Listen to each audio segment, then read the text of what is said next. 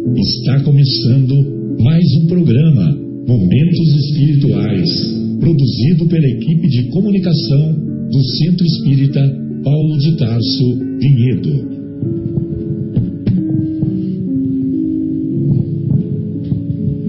Se guardas contigo o estigma do sofrimento, indagando pela solução dos velhos problemas do ser e da dor, se percebes a nuvem que prenuncia a tormenta e o vórtice traiçoeiro das ondas em que navegas, vem conosco.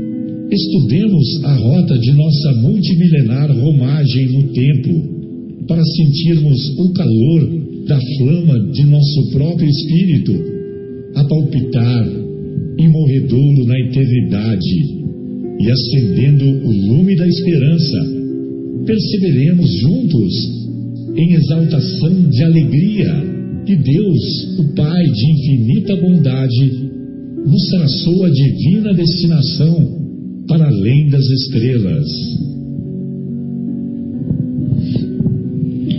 Boa noite a todos. Hoje é 11 de março de 2016. Estamos iniciando mais uma edição do programa Momentos Espirituais, programa que é produzido pelo Departamento de Comunicação do Centro Espírita Paulo de Tarso, aqui de Vinhedo, Estado de São Paulo, Brasil. Os nossos canais de comunicação são através do e-mail cept.vinhedo@gmail.com. Estamos falando ao vivo da Rádio Capela FM, do estúdio da Rádio Capela FM, 105,9 MHz e o nosso telefone de contato para os estimados ouvintes é 3876-6846.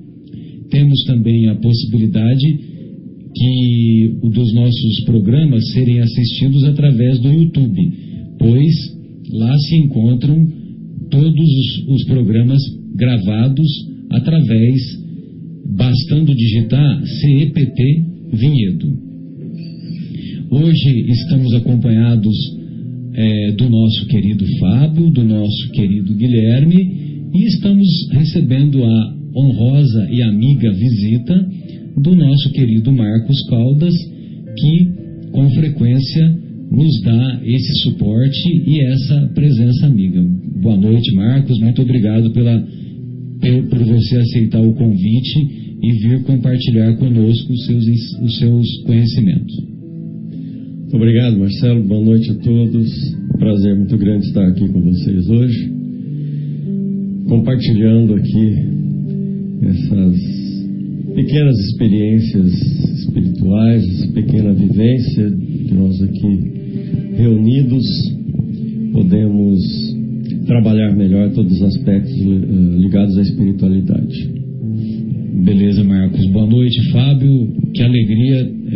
de volta aqui conosco. Suas considerações iniciais. Alegria é toda minha, Marcelo.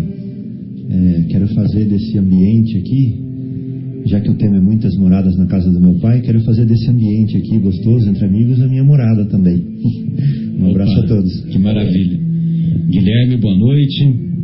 É, suas considerações iniciais, por gentileza. Boa noite, boa noite a todos os ouvintes. E já que a gente está falando de morada, me lembrou aqui é, no livro Missionários da Luz, se não me engano, no capítulo 18, quando a gente fala de obsessão, onde diz que a gente pode deixar uma ave de rapina, a gente não tem como impedir que uma ave de rapina passe por nossa cabeça, mas daí deixar ela fazer uma morada, fazer um ninho, nela são outros 500, que nós possamos nunca é, deixar isso acontecer. É verdade, bem lembrado, hein?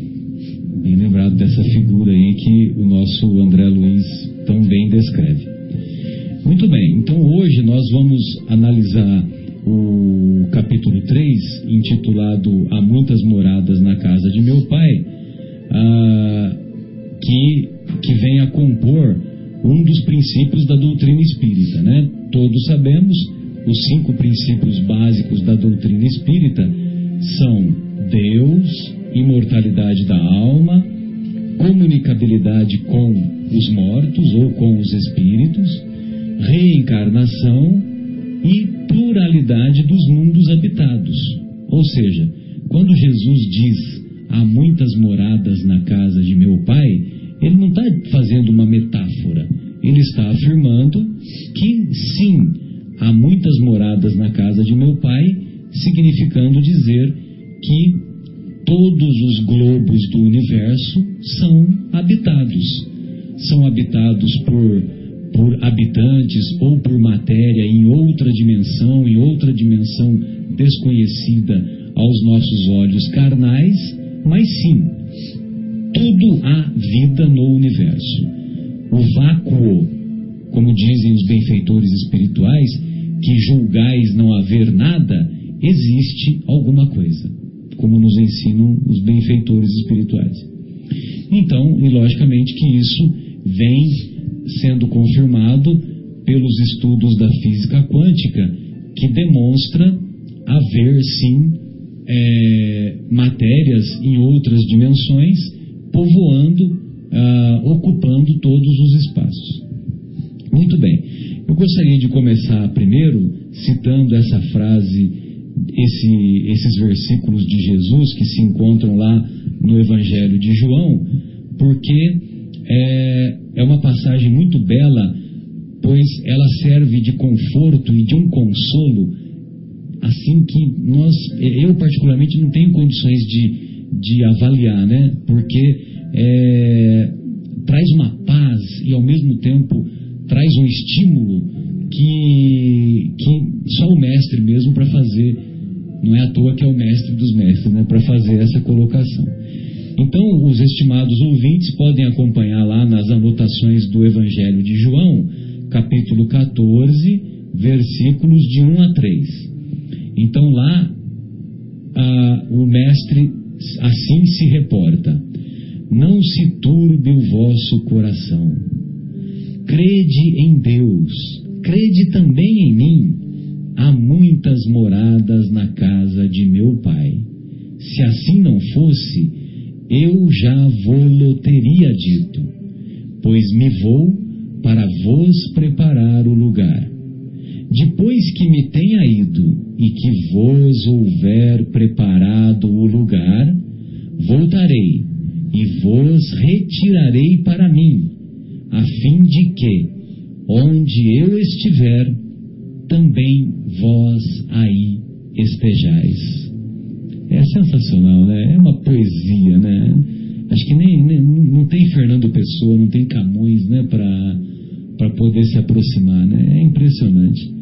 E, e ele, se, e ele não essa descrição, amigos, a, a impressão que eu tenho é que todos sabemos daquela outra passagem em que ele, ele mestre, ele, o mestre, se auto-intitula como o bom pastor, né? Eu sou o bom pastor, né? Então, essa descrição é, é, a demonstração de que ele é o bom pastor, né?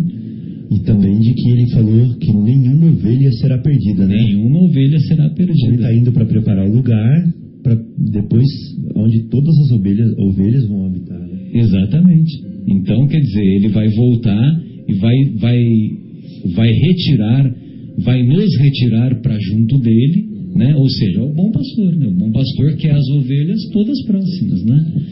A fim de que onde eu estiver, olha aí, ó, também vós aí estejais. Então, por esse motivo que não é de se duvidar mesmo ah, quando o Chico Xavier revela para o Geraldinho Lemos ah, aquela história da, da moratória de 50 anos que, que o Chico Xavier revela que quando o homem chegou à Lua, em 1969, os, os benfeitores espirituais se reuniram, falando, é, observando que a inteligência do, do homem, né, do, aqui no planeta Terra, havia atingido a sua culminância, né? Só que ao mesmo tempo é, era era o auge da Guerra Fria ou já tinha passado? Já tinha dado uma esfriada na Guerra Fria, né? 69. E a Rússia, a Rússia 69, 69. Ainda a Guerra Fria ainda estava não, não no auge dos auges, mas ainda era bem era bem, intensa, né? Mas aquele momento culminante do aquele momento culminante do Kennedy já havia passado, né? Sim, Kennedy foi em 62. Aquele que foi 62, 63, 62. né? 62 tá. foi a crise dos mísseis de Cuba. Dos mísseis de Cuba, exato. Foi a crise mais, uh, talvez a pior da, da, toda a Guerra Fria, porque realmente o mundo esteve a menos de duas horas de um conflito nuclear. Porque a decisão do Kennedy, eh, desculpe, a, o recuo da frota russa aconteceu perto de entre uma e duas horas, perto do prazo final dado pelo Kennedy para que as forças americanas atacassem as forças russas. Exato. E aí envolveria provavelmente conflito nuclear, né? Até porque o Fidel Castro já tinha solicitado a liberação para bombardear com armamento atômico a, a, os Estados Unidos, a costa americana, que é um absurdo, mas aquele momento foi um momento crítico para a humanidade, realmente. Então, é por isso que eu me, que eu me referi que o, o, o, momento mais crítico já havia passado. Mas, lógico que 69 ainda havia né, aquela divisão no nosso planeta. De, a guerra do Vietnã. Hein, é, primeiro mundo, segundo mundo, exatamente. Coisas bem, bem complicadas. Né? O, o, o, Vietnã, a guerra do Vietnã estava no auge, né? Ah, ainda estava.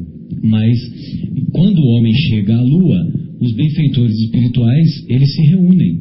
Eles se reúnem e, os, e, e Jesus, ele intercede junto aos outros Cristos planetários, intercede por nós do planeta Terra, para que desse mais 50 anos. Então, por isso que, por isso que o, o, o, o Geraldinho fala, atra, através das revelações do Chico Xavier, que se não acontecer uma guerra mundial até 2019, que então o nosso planeta iniciará uma nova fase, uma fase de mais, de mais concórdia, uma fase de mais, é, de mais progresso em termos de espiritualização de toda a humanidade, né? E, e Marcelo, ele também, ele também coloca, né, é, a questão de 69 por conta de ser a data que o homem foi à Lua. Então, mas é justamente isso, é essa referência que, que nós citamos, quando chegou a Lua, é. O, o, marco foi a, foi a chegada à Lua, né? Descida à Lua. Então, o marco, o marco foi chegar, a chegada à Lua, como o Guilherme está nos reforçando, e essa chegada à Lua é que foi assim o, o como é que se diz, o, o, estímulo, né, o gatilho, pedra de toque. a pedra de toque que fez com que os benfeitores espirituais se reunissem e, e eles estavam percebendo que se chegou na Lua, eles iam utilizar a inteligência de maneira equivocada porque a, a, a guerra nuclear estava muito próxima. Entendeu? E aí o, havia uma, uma, uma possibilidade de, dos benfeitores espirituais uh, fazerem com que houvesse com que houvesse uma, uma debandada, um êxodo mais acentuado de espíritos aqui do planeta Terra para outras, outras regiões, para outras é, para outros mundos, provavelmente mundos menos evoluídos, né? Ah, uma vez que uma vez que nós vamos ver que os, os mundos os, nós podemos dividir o, as moradias em cinco grandes moradas, né? É, então muitos espíritos seriam exilados daqui para mundos menos evoluídos, mundos considerados primitivos. Muito bem. É, Fabinho, você gostaria de fazer algum comentário sobre isso ou podemos seguir adelante? É, assim, eu queria abrir, né, para esclarecer, para também para os ouvintes, que a morada é, definitiva de um ser é a morada do coração dela, né? É onde o coração dela vive. Exato. Né? E que a gente vai discorrer sobre isso bastante aqui também. Sim, né? sim. E que o meu coração, vivendo, por exemplo, no ódio, ele se afiniza com outras pessoas que estão na mesma vibração, no mesmo sentimento, e a gente cria um ambiente de ódio ali onde a gente está. Então, no final das contas, um planeta inteiro acaba tendo a vibração do coração da média do planeta, né? E o nosso planeta Terra é um planeta de, é, onde a gente, aprende na carne, assim como a gente fala, né? Aprende na carne as dores é, que a gente causa nas outras pessoas. E esse nome a gente chama na doutrina espírita de expiação, né? Então é um planeta de expiar, né? Onde a gente vive na carne aquilo que a gente causa em outras pessoas. Mas porque a média da população é assim, né? Então, como o Marcelo falou, existem mundos ainda piores, que são primitivos, né? Exato. Existem mundos, é, claro, melhores. Então, é, eu queria só dar essa primeira toque, né? Pra gente, sempre que a gente estiver falando de mundos, de mundos, de mundos, lembrar do mundo interno da gente também. Do mundo íntimo que deve ser desenvolvido, né? Marcos, gostaria de ouvi-lo em suas considerações aí É. a respeito do tema. Nessa linha ainda, é interessante a gente lembrar também o seguinte: da forma como Jesus colocava, é, quando ele se refere a lá onde eu estiver, estejais vós também, isso ah, precisa ser. É claro que a época em que ele disse isso, a interpretação mais comum seria as pessoas pensarem fisicamente falando, né? A proximidade Exato. física. É. O que ele Vai tá estar do lado, né? Tomando uma cerveja gelada. né? Batendo um papinho. Batendo um papinho. Assando uma carninha. Assando uma carninha. Ah, é, assando uma carninha é demais, né? Não, A esse- cerveja gelada já é um absurdo. Imagina assando uma carninha. Então, na verdade, o que Jesus está dizendo é: estarão ou estaremos no mesmo. é, como é que eu poderia dizer? No mesmo estágio, em sentido de, de, de, de frequência mental, psíquica e, e- e- espiritual. Ou seja, estaremos é, é, emitindo. Em comunhão. Em comunhão de pensamento e alma, isso sim. Quer dizer, num nível ah, mais próximo, né? E não pensar na, na, na físico, que muito tempo as religiões sempre se bateram nesse ponto, né? De que o paraíso ou o inferno são lugares locais bem determinados, físicos, com características específicas, né? De localização no tempo e no espaço. E na realidade isso é tudo uma coisa muito de imaginação, né? A realidade é que, como o Fábio chegou a mencionar, né, que Deus é a nossa, está na nossa consciência. Nós, quando estamos com Deus, a nossa consciência é que vai ah, demonstrar isso. Então, ah, nós temos um mundo interno. né? Na quarta-feira eu mudei um pouquinho o, o- o circuito da, da pré-eleição no Paulo de Tarso, justamente nesse caminho. Na segunda, desculpe. Na quarta foi Na você. quarta fui eu, é. Você mudou do outro lado. Exato. É, eu falei um pouco do mundo interior mesmo, que é essa menção que o Fábio fez, que na verdade é o nosso universo né, interior, é, que é suficientemente amplo. A gente não imagina, mas nós estamos falando aqui de é, 10 trilhões aproximadamente de células, né? E acho que umas 100 trilhões de bactérias, ou coisa que vale. Não, não, são 100 trilhões de células É, que o nosso corpício tem, uma pessoa de 70 quilos. e a bactérias, bactérias mais Não, um as, pouquinho. as bactérias, né, eu, eu lembro que você até. Sabe que aquele dia que você falou, na segunda-feira, eu tive que me controlar, né? pra- mas é, as bactérias são é, 4, 400. Como é que seria 400? É, Trilhões? trilhões, quatrilhões. Quatrilhões. Quintilhões. Quintilhões. Quintilhões. Quintilhões? Chega a quintilhões. Então seriam quatrilhões a quintilhões de, de bactérias que ocupam o- o- a superfície do nosso corpo. É um número absurdo. Dizem que só as do estômago são mais do que as células, né? Então, na realidade, o que a gente tem é, é- é- nós temos, nós, e a gente toma muito antibiótico para matar as bactérias, né? mas tudo bem. Não, não, mas aí essas bactérias, né? Essas bactérias elas vivem em equilíbrio, né, Marcos? É, eu sei, eu tô e aí, e, e muitas delas são consideradas saprófitas, né? Que são aquelas que, que, fa- que trabalham em prol do organismo, né? Agora, lógico, quando há um desequilíbrio, quando há um sistema imunológico não está não tá em harmonia, aí facilita os quadros infecciosos e que podem, inclusive, evoluir para septicemia, né? Que é a que é infecção generalizada. que leva à morte. Então, na realidade, a- a- a- o que a gente está tentando colocar e que eu procurei colocar na segunda, até para mudar um pouco o foco, né? Lógico. é aquele velho ensinamento, né? Que o mais importante é a gente buscar ser um pouquinho melhor a cada dia. E também não querer, não ter o objetivo de, de querer pular etapas, né? E falou, a partir de amanhã, como a gente costuma falar na virada do ano, né? Um monte de resoluções a gente acaba deixando todas para trás logo na, na, na, semana seguinte. Mas é melhor ser honesto conosco mesmos, dizer, é difícil, né?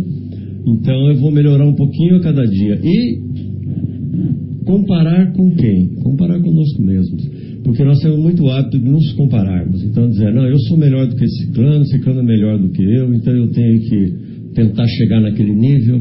Eu acho que isso também é contraproducente, não nos leva a uma verdadeira evolução. Acho que nós temos que nos comparar como nós estávamos ontem, como nós estamos hoje e como nós pretendemos estar amanhã. E que essa comparação seja sempre favorável, sempre no sentido positivo. Sem dúvida, bem lembrado. É, Fabinho, você gostaria de fazer algum comentário? Fica à vontade. Eu gostaria, aproveitando né, que nós é, já demos um toque aqui sobre a morada íntima, né? Que às vezes é, nós podemos estar aqui no programa de rádio, né, Marcos? Mas não estarmos aqui. A gente está lá numa festa. Então nessa hora eu estou morando lá na festa. Né? O meu corpício, como o Marcelo é. fala, está aqui no, no, programa de rádio. Mas eu estou morando lá na festa nesse momento, porque meu coração está lá, né? Então a gente mora onde o nosso coração está. Não à toa, Verdade. mais um ensinamento evangélico, né? Que o mestre fala isso, né? Como que é que ele fala? É, aonde estiver, aí estará, onde estiver seu coração, aí estará. Né? Estará né? o seu tesouro. Uhum, isso. Exatamente. Exatamente. Muito boa. Então, é, eu trouxe aqui alguns exemplos. O Evangelho é permanentemente atualizado, né? Impressionante. Permanentemente. Né? É, palavra de vida eterna. Exato. Então o ódio, ele pode ser o quê? Ele pode ser uma morada, ele pode ser um cárcere aflitivo, né? Se a pessoa estiver nele, uma prisão. A mágoa é uma cadeia íntima que a pessoa se encontra, né? O egoísmo, aquele que a pessoa quer tudo para ela e se isola do resto, é uma choça solitária, né? A inveja já é uma caverna, né? Onde eu é, fico ali olhando lá fora e querendo o que está lá para mim, né? O orgulho já é uma mansão decadente. Olha que, que figura maravilhosa. Né? Por que, que o orgulho é uma mansão decadente? Porque é o maravilhoso que cada vez vai se dando conta que não é tão maravilhoso assim, que é pior do que o resto até, se for pensar, né? É uma mansão decadente. Que não é durável também. Exato, boa. Então a avareza é uma tapera sombria, né? A caridade já é diferente, já é uma vivenda alegre. Esses dias eu fui numa casa espírita pequenininha, onde a minha tia trabalha, e era uma noite da macarronada. Aonde? Lá em Santa Rita do Sapucaí. Ei, beleza, hein? Então era noite da macarronada, ou seja, as pessoas iam lá comer macarronada com a família e o dinheirinho que eles arrecadavam ia para ajudar as famílias atendidas. A alegria da minha tia naquela noite, que era uma trabalhadora, era, era contagiosa, ela estava reluzente. Então eu, eu pude ver na pele que, a, que, nesse momento que ela estava vivendo numa vivenda alegre, né? que a caridade é uma vivenda alegre.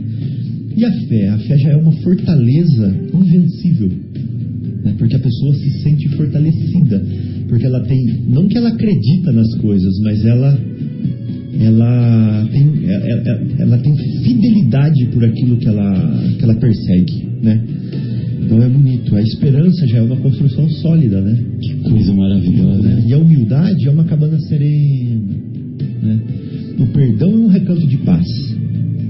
E o amor é um edifício de bênçãos. Você falar mais alguma coisa? Deus do céu. Essas metáforas Quem escreveu? André Luiz. André Luiz? André Luiz, muito lindo. Em qual obra que está? Chama Vivendo o Evangelho. Mas André Luiz. Vivendo o Evangelho psicografado pelo Chico. Não, é psicografado pelo Antônio Badui Filho porque já é depois que o ah, Chico. Ah, depois da desencarnação. É. Entendi. Muito bom. Excelente. Coisa maravilhosa, né? Sem sombra de dúvida, né? Guilherme, é, podemos fazer o primeiro, a primeira pausa ou, ou a gente segue adelante um pouquinho? O telefone para eventuais questionamentos é 3876-6846. Lá em nossa casa, no Centro Espírita Paulo de Tarso, nós gostaríamos de convidar os estimados ouvintes a participarem do curso preparatório de Espiritismo.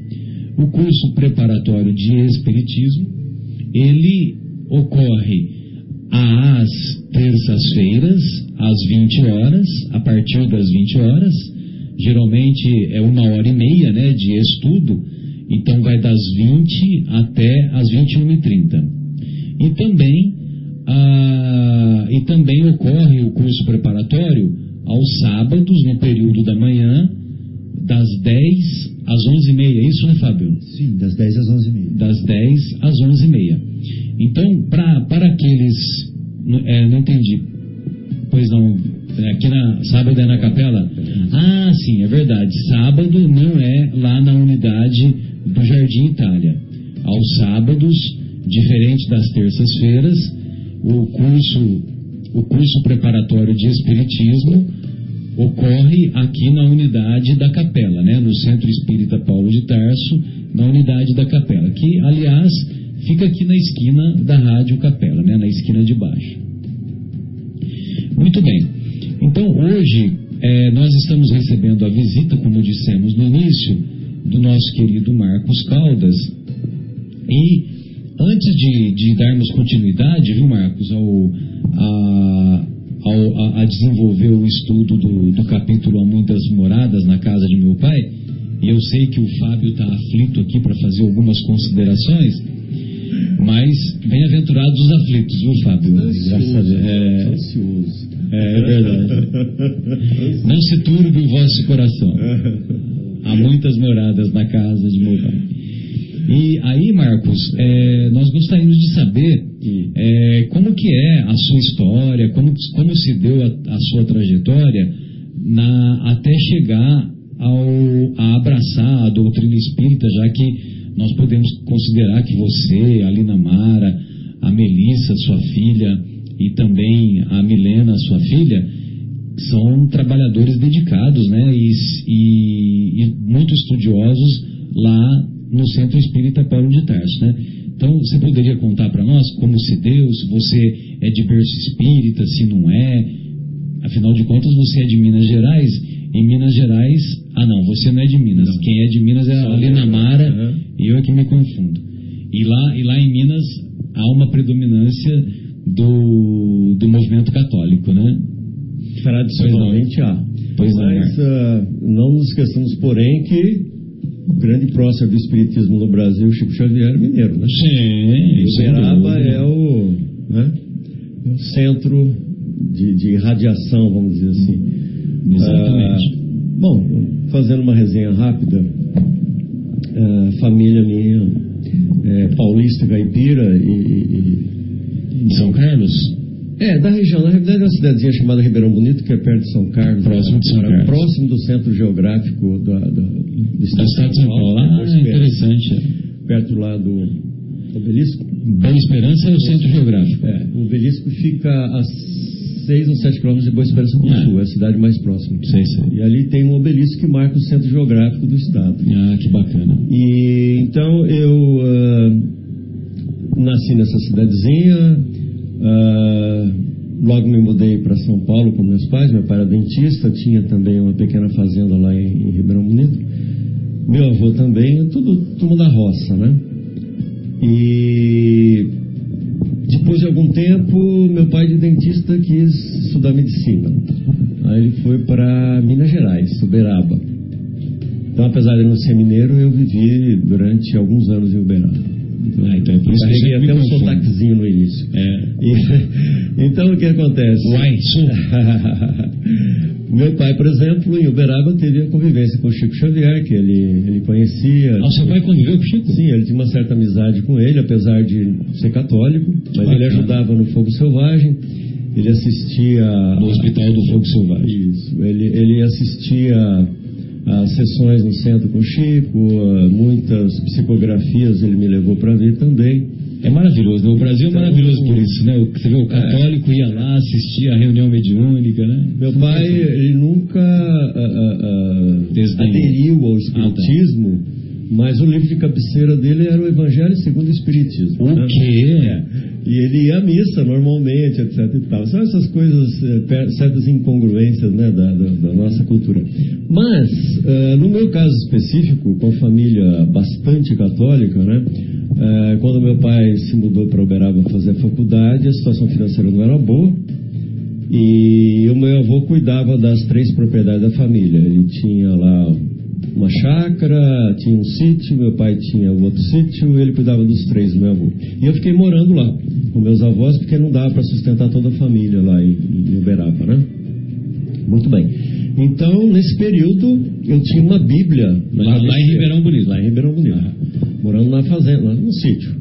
E tinha uma Bíblia na cabeceira que minha avó ia à, à missa três vezes na semana. Era amiga do padre, aquela história toda. Meu avô já era mais, mais afastado, né? Aham. Não tinha nada contra nem a favor, como diz o outro. E, e ele, ia, ele ia missa de ele ia missa uma vez por semana? Dificilmente, só em casamentos, essas coisas. Ele não era de frequentar. Não praticante. Não praticante. Bom, então, ah, o que, que acontece nesse, nesse momento? Eu li a Bíblia mais de uma vez, só que ah, o foco maior era o Velho Testamento. E mesmo na faixa etária dos 7, 8 anos de idade, ah, eu, não, eu tive muita dificuldade para assimilar o Velho Testamento. E aí a minha avó, muito amiga do padre, levava o padre às vezes para conversar comigo, porque eu questionava muito e tal, mesmo sendo uma criança, eu não conseguia me convencer de algumas coisas. Você já era questionador desde aquela época. Eu né? era chato. Eu não entendia por que, que Deus eh, protegia só os judeus, por exemplo, coisa bem de criança, né? Mas por que, que Deus bateu nos outros e deixou os judeus numa boa? E por que que, entendeu? Ah, aquela travessia, Moisés quando saiu do Egito, todas aquelas escaramuças, as matanças, etc e tal, eu achava aquilo tudo muito ah, distante da figura que eu imaginava Deus, que Deus, né, o, o nosso Criador, de bondade, etc e tal, e aquele Deus que aparecia ali me parecia bastante cruel, né, bastante Vingativo. vingativo, Sanguinário. isso, determinava a morte e tal, né? Falei, puxa vida, muito estranho. Bom, aí aconteceu um episódio, tá bem que foi a morte da minha irmã, e a minha irmã morreu por falta de assistência médica, o médico se, recusou a atendê-la por causa do carnaval, e ela faleceu. Isso gerou um clima muito grande na família. E aí o que aconteceu? Que, que coisa triste, né? Lamentável. Né? Eu, uma criança meio traumatizada, obviamente, né? Eu e minha irmã, diferença de um ano de idade entre um e outro. Eu fiquei traumatizado com aquilo e todo mundo me dizia que era a vontade de Deus, que ela tinha partido porque era a vontade de Deus. Aí eu fiquei mais refratário. Você que já não estava muito amigo de Deus, né? Fiquei numa situação bem, bem complicada do ponto de vista emocional. Lógico. E o que aconteceu, vamos dizer, dessa fase. Essa irmã era mais velha? Mais nova, Mais mais nova? nova. Mas vocês, bom, vocês conviviam bastante. Ela estava com que idade, ela morreu com 5, 6 anos mais ou menos. Poxa. E aí o que acontece? Ah, eu fiquei lá uns 3 anos na fazenda, no sítio, e depois meu pai me levou para morar em Uberaba com eles, etc e tal, né? Tudo bem. Ah, aliás, o período mais feliz da minha vida foi na fazenda, três anos, imagine só, morando com os avós, cavalinho na mão. Eu ia num sítio, depois ia por outro, almoçava numa casa, depois no outro dia almoçava na outra, jantava com os empregados. Então, uma coisa deliciosa. E você né? já andava a cavalo naquela época? Direto. Eu mesmo amancei meu cavalo. Desde aquela, desde aquela época. E eu amancei,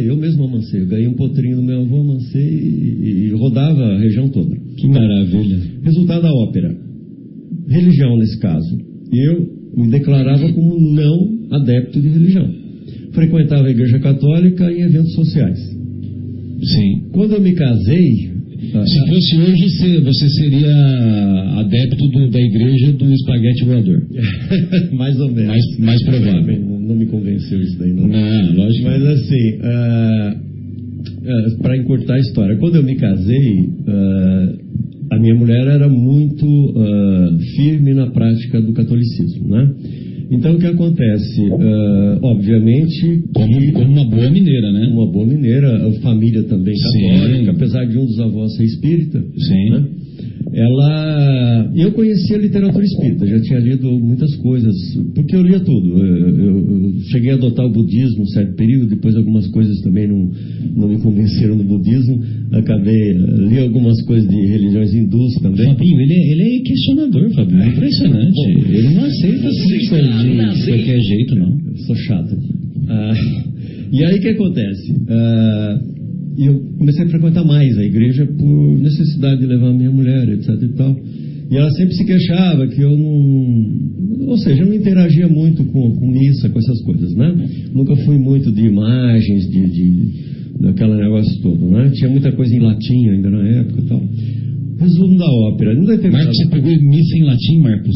Cheguei a pegar no começo, sim. Pegou, né?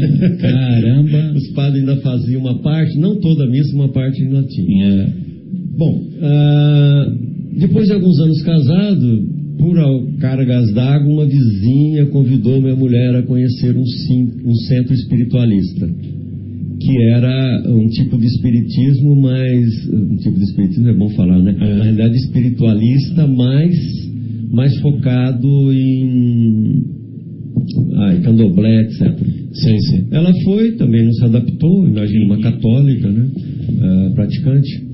E passou. Depois de alguns meses, ela soube que a um quarteirão, dois quarteirões do nosso prédio, lá na Vila Romana, em São, Vila Pompeia, em São Paulo, havia um centro espírita que eles chamavam mesa branca, etc. Tal, uma coisa mais suave, né? É, na época usava-se esse é, termo, mesa branca. É. E ela fez muita amizade com uma senhora lá que era a presidente do centro. E ela começou a frequentar. E aí se apaixonou pela doutrina, né? Eu frequentei ah, algumas. A patroa ali, né? É, ah, em São Paulo. Ela fez todos os cursos já em São Paulo. É, o termo, só, só fazer um parênteses, né? Só para esclarecer que o termo mesa branca eh, surgiu de que as casas espíritas, todas elas, tinham uma, uma mesa. Uma mesa na frente. Essa mesa, é, na frente do, da, da sala, né? Geralmente é uma sala só, uma sala, um salão, pode ser maior, pode ser menor. E, e essa mesa geralmente era uma mesa grande, porque é onde ocorriam as reuniões mediúnicas. E depende do tamanho do centro, tinha lá uma mesa com oito cadeiras, dez cadeiras, um pouco mais, um pouco menos. Só que essa cadeira, ela era recoberta por uma toalha, a maioria das vezes uma toalha branca, branca. entendeu? Então por isso que ficou né? Ah, o, você vai aonde? Você vai em mesa branca, né? Porque as pessoas tinham medo de falar, uhum. tinham vergonha de falar. Centro Espírita Paulo de Tarso, por exemplo, né? E lógico que o tempo passou, as décadas se sucederam e, e, e esses conceitos foram se modificando, né? Hoje a gente fala, é, a gente tem a liberdade de falar com tranquilidade. Onde você frequenta? Ah, eu frequento o Centro Espírita Paulo de Tarso, Centro Espírita Batuíra, Centro Espírita é, Allan Kardec, né? Que são todas casas com irmãs aqui de, aqui de Vinhedo. Né? Mas uh, aí ela passou a frequentar. Houve um período aí em que isso não era exatamente aceito com naturalidade. Sim, sim. Mas ela Por isso que se usavam essas expressões. Exatamente. E, e havia um, um, outro centro muito grande ali naquela região também, que eu até outro dia li um livro psicografado do fundador daquele centro, estou tentando lembrar agora mas era muito grande, ele foi diretor da FEB, etc. Era um homem muito rígido, inclusive. Eu fui lá até fiquei meio assim, porque ele era uma pessoa muito dura, muito impositiva. É o Batuíra de São Paulo? Batuíra, exatamente. Batuíra de São Paulo, é o seu. Esqueci o nome dele agora é, também. no livro. Espartaco, seu Espartaco. exatamente. O Espartaco. Você vê que até o nome, até o nome já é de rigidez. Eu né? me lembro dele, é, assim, muito. Tive uma imagem muito assim dura dele, entendeu? É. E ele depois eu li um livro que ele, que ele passou, né, para uma psicografia, não lembro quem foi. Já em espírito, Já né? em espírito, em que ele disse se arrepender daquela dureza toda, daquela inflexibilidade que, né? que ele tinha na época. Mas a gente não frequentava. Fomos algumas vezes para conhecer, porque era famoso, etc e tal. E aí, e aí próximo de onde vocês moravam também, muito né? Próximo. Na, na região ali, próximo do é, Palmeiras, é, né? Perdizes, né? Próximo do estádio do Palmeiras. Próximo do estádio. E aí o que aconteceu? Uh, houve uma mudança na, na, empresa onde eu trabalhava, que era a Unilever, e eles propuseram que eu viesse assumir um cargo de coordenação regional aqui em Vinhedo. Uhum. E aí quando isso aconteceu, eu comecei a vir de São Paulo para cá, de, todo dia e voltar, né, de carro. Uh, depois de alguns meses, uh, minha mulher falou: ah, que tal a gente mudar? então, porque todo dia você na estrada, um negócio meio perigoso e tal, o que, bom, tudo bem. Aí, como a empresa patrocinava uma casa aqui, né? Opa! Eu falei, pô, vamos, né? Tão melhor do que São Paulo. A gente já estava meio cansado daquele trânsito, daquela confusão dos, da, das enchentes, dos alagamentos. Já fiquei mais de uma É, vez hoje, hoje, particularmente, foi um dia Foi um dia- típico dos é. alagamentos, né? Exatamente. Infelizmente. E eu já fiquei boiando no meio de uma enchente, boiando literalmente com o carro. Então já tinha um pouco de know-how disso e já estava um pouco cansado. Ah, e aí, com a transferência, mudamos aqui. Né, vimos os condomínios, aí nos estabelecemos no Marambaia. E uma das primeiras coisas que ela procurou é onde tem um centro espírita. Onde tem o centro espírita. E começou a frequentar o Paulo de Tarso, né? Conheceu a Madalena. Ah, que bacana. É. Então, então é relativamente é, recente, né? Da- Sim. no- nos anos 90, né? Metade dos anos 90, imagino. Nós nos mudamos para cá no final de 96. Foi isso aí. Ah, né? Foi nessa época. Eu pensava que fazia mais tempo. Não. Aí conheceu a Guinela, a Madalena, o pessoal mais antigo, a dona Olga. Sim, sim. Foi uma das primeiras que ela conheceu. A Maria Helena. né? Maria Helena. Depois a Eliana. Exatamente. A dona Olga, inclusive, ela, toda semana ela levava e trazia a dona Olga para o centro. Começou a ver essa, a- essa Esse relação, intercâmbio, esse né? intercâmbio aí. E eu não, porque o que, que aconteceu? Depois de uns dois anos eu deixei a Unilever, tive um convite para trabalhar em São Paulo, uma posição melhor, e aí eu voltei para São Paulo para trabalhar. E aí eu ia todo dia dividindo para São Paulo, né? E eu chegava em casa, de volta do trabalho, quando chegava cedo, 8 horas da noite, 8 e pouco. Então eu não tinha atividade nenhuma durante a semana. Sim. Que a não ser chegar em casa, bolar as coisas em ordem, tomar um banho, fazer uma ginástica aí. E olha lá, né? No outro dia acordar às 6 horas e marchar para São Paulo. Bom, então eu fui, ah, sempre que eu conseguia chegar um pouquinho antes das 8, eu ia às quartas-feiras. Para ouvir a preleção, etc e tal, né? E a, a Nina sempre ia às quartas-feiras, a minha mulher. Então, aproveitava e ia também. Beleza. Quando eu me aposentei, aí o tempo ficou mais aberto, né? mais disponível. Sim, sim, tinha mais tempo A disponível. única coisa que eu fiz nos cinco anos seguintes foi dar aula aqui, assim, da minha área, né? Sim, sim. Área empresarial. E um pouco de inglês também, um período de um ano e pouco de aula de inglês. Mas já era uma coisa assim, mais tranquila, entre aspas, né? Não era todos os dias, nem todas as noites. Comecei a frequentar mais, comecei a quarta-feira, toda quarta-feira, etc e tal, aí fui esticando um pouquinho, né? Ah, eu tive um pouquinho de dificuldade em me envolver um pouco mais, porque depois de 35 anos trabalhando em empresas multinacionais, você fica meio traumatizado com a luta pelo poder, aquelas coisas políticas. Tá vendo, Guilherme? 35 anos, Guilherme, tá vendo? E eu tenho até hoje um certo receio, certa cautela em me envolver em atividades onde exista a chamada função de comando. Porque na vida executiva isso é uma briga de foice, realmente. Tá? Você está num lugar, todo mundo quer o teu lugar, e todo mundo parte da premissa que você quer o lugar do cara que está lá na- em cima, e, e- e- realmente é uma coisa extremamente eh, ruim do Desagradável. ponto de vista pessoal. Exatamente. Você não progride espiritualmente se não tiver muito, eh, muito discernimento nesse momento. Tá? Então, ah, assim, de uma forma meio hesitante, eu comecei a trabalhar no centro, fazendo uma coisinha aqui, comecei a montar as cestas básicas que eu faço até hoje. Né? Já faz uns 10 anos que eu estou montando as terças-feiras, As né? terças-feiras à tarde, antes era de manhã, agora é à tarde. E é legal, né? Porque vocês checam os- o, o prazo de validade, tudo isso, né? É, isso o pessoal joga para as minhas costas, porque eu trabalhei muito tempo em indústria alimentícia. Então, essa lata aqui pode. é, não, essa não pode, joga fora. Essa aqui pode, não tem problema. Essas bobagens. Mas é, é, bobagens que no fim são importantes, né? Tem uma responsabilidade muito grande aí. E, enfim, comecei a, a me entrosar um pouco mais com isso. Uns- E aí passou a se dedicar é, mais Uns cinco anos comecei a aceitar alguma coisa de coordenação do preparatório. né? preparatório, né? Foi Ah. ano retrasado, né? Você, você tá- Então, eu fiquei dois anos, mas eh, eu achei que.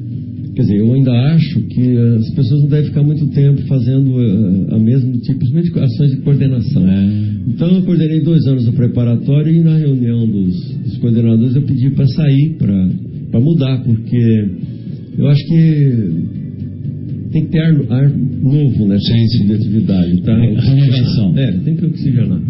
E aí calhou, mudamos, né? E aí me propus a continuar dando aula e, e, enfim, ter umas atividades normais. Agora, fora isso daí, isso não foi uma situação assim que eu fui simplesmente no vácuo, né? Sim. Ah, Por que que especificamente eu entrei para a doutrina? Primeiro porque eu cheguei à conclusão que nenhuma religião me convencia do ponto de vista real, ou seja, um real convencimento.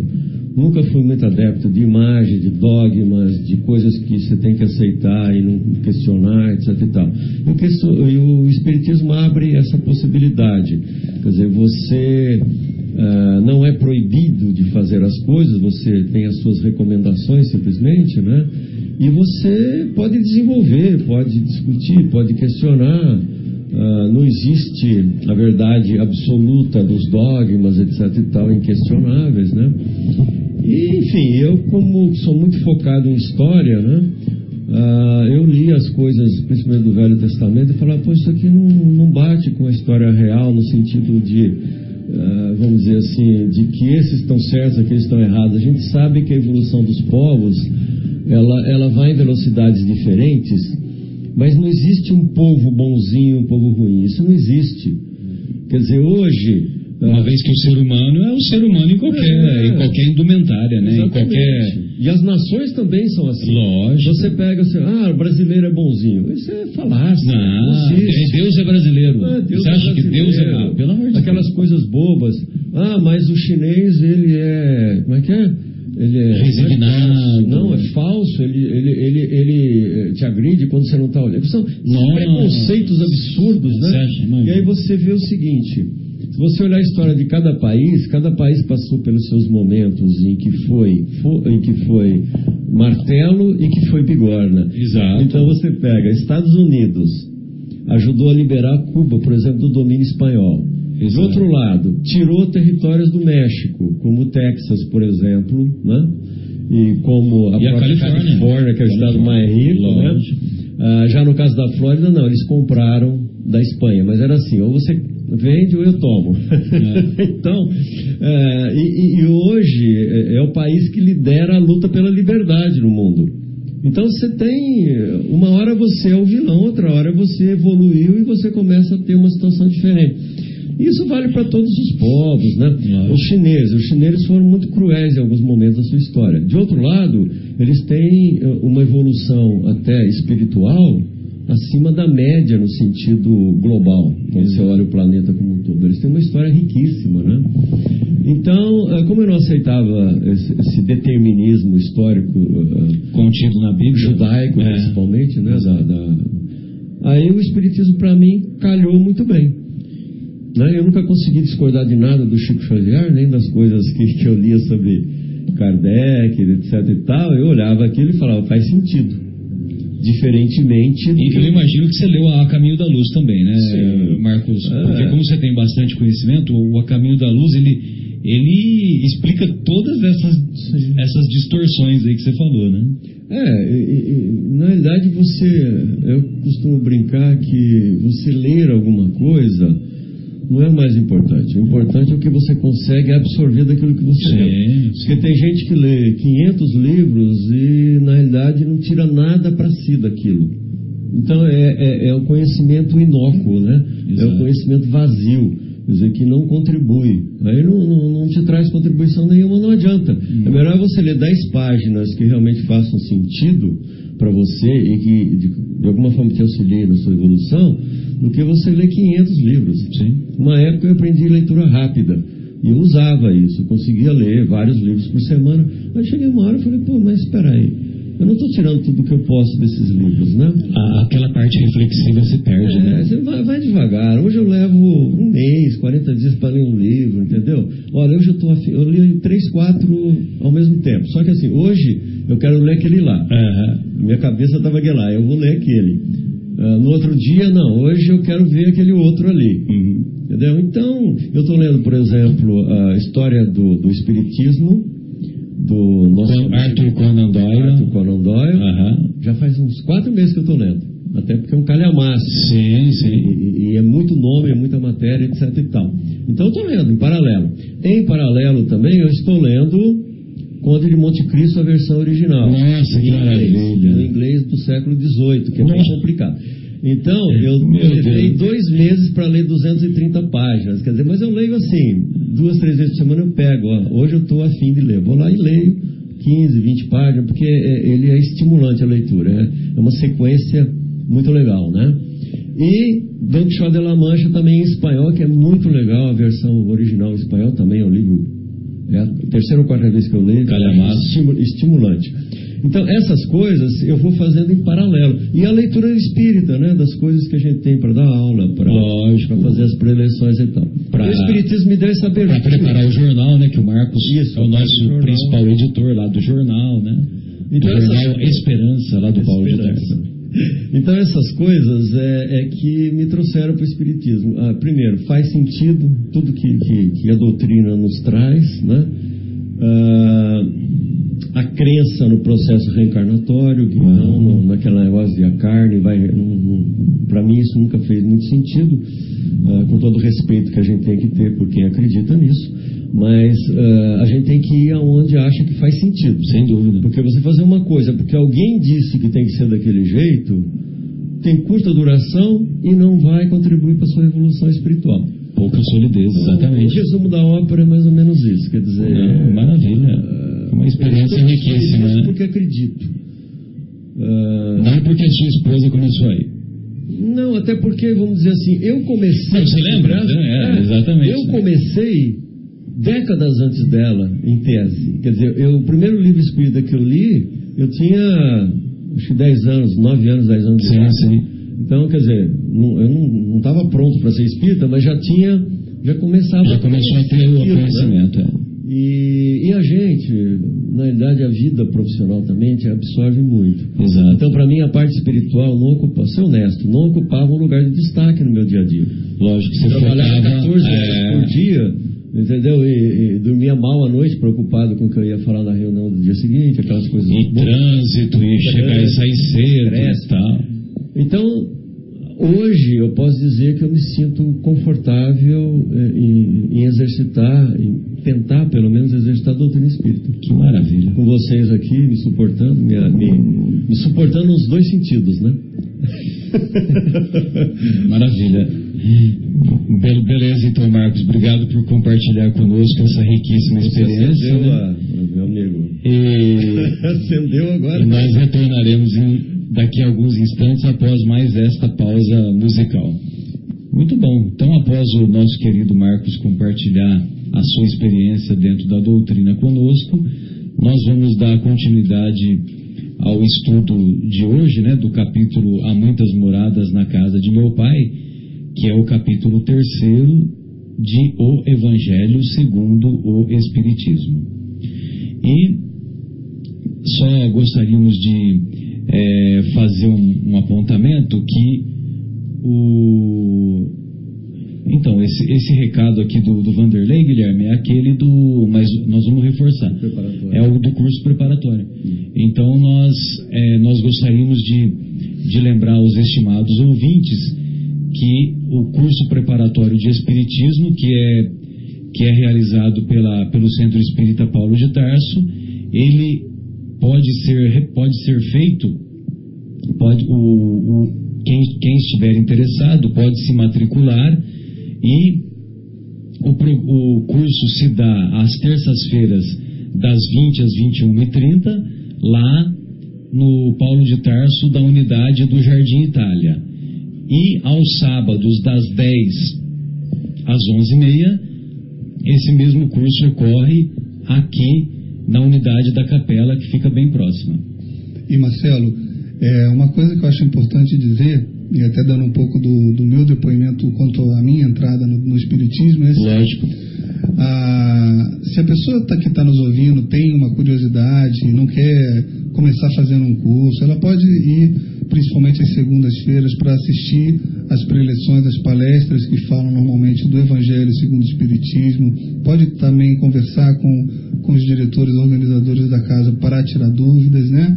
E uma coisa que me chama muito a atenção, eu estava conversando com a minha irmã outro dia, que assim, a gente sempre foi católico e, de novo, sem nenhuma crítica com, com essa denominação religiosa ou qualquer outra, mas cada pessoa tem uma chamada diferente. Então, se você não tem uma chamada muito forte daquilo que você está frequentando, tenta outra coisa. Todos os caminhos levam a Deus, né?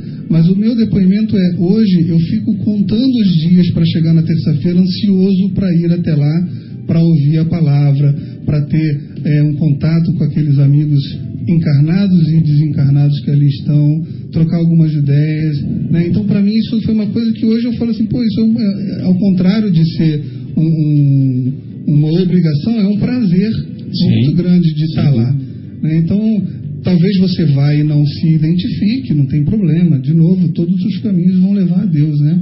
Mas é uma, é uma dica de que se você não está tendo um chamado muito grande daquilo que você vem é, utilizando para colocar Deus, para colocar Jesus na sua vida, sem nenhum tipo de competição, experimenta, porque é muito gostoso quando a gente tem Jesus na vida e aquilo é uma coisa que te completa, né? que te faz de verdade uma, uma pessoa melhor.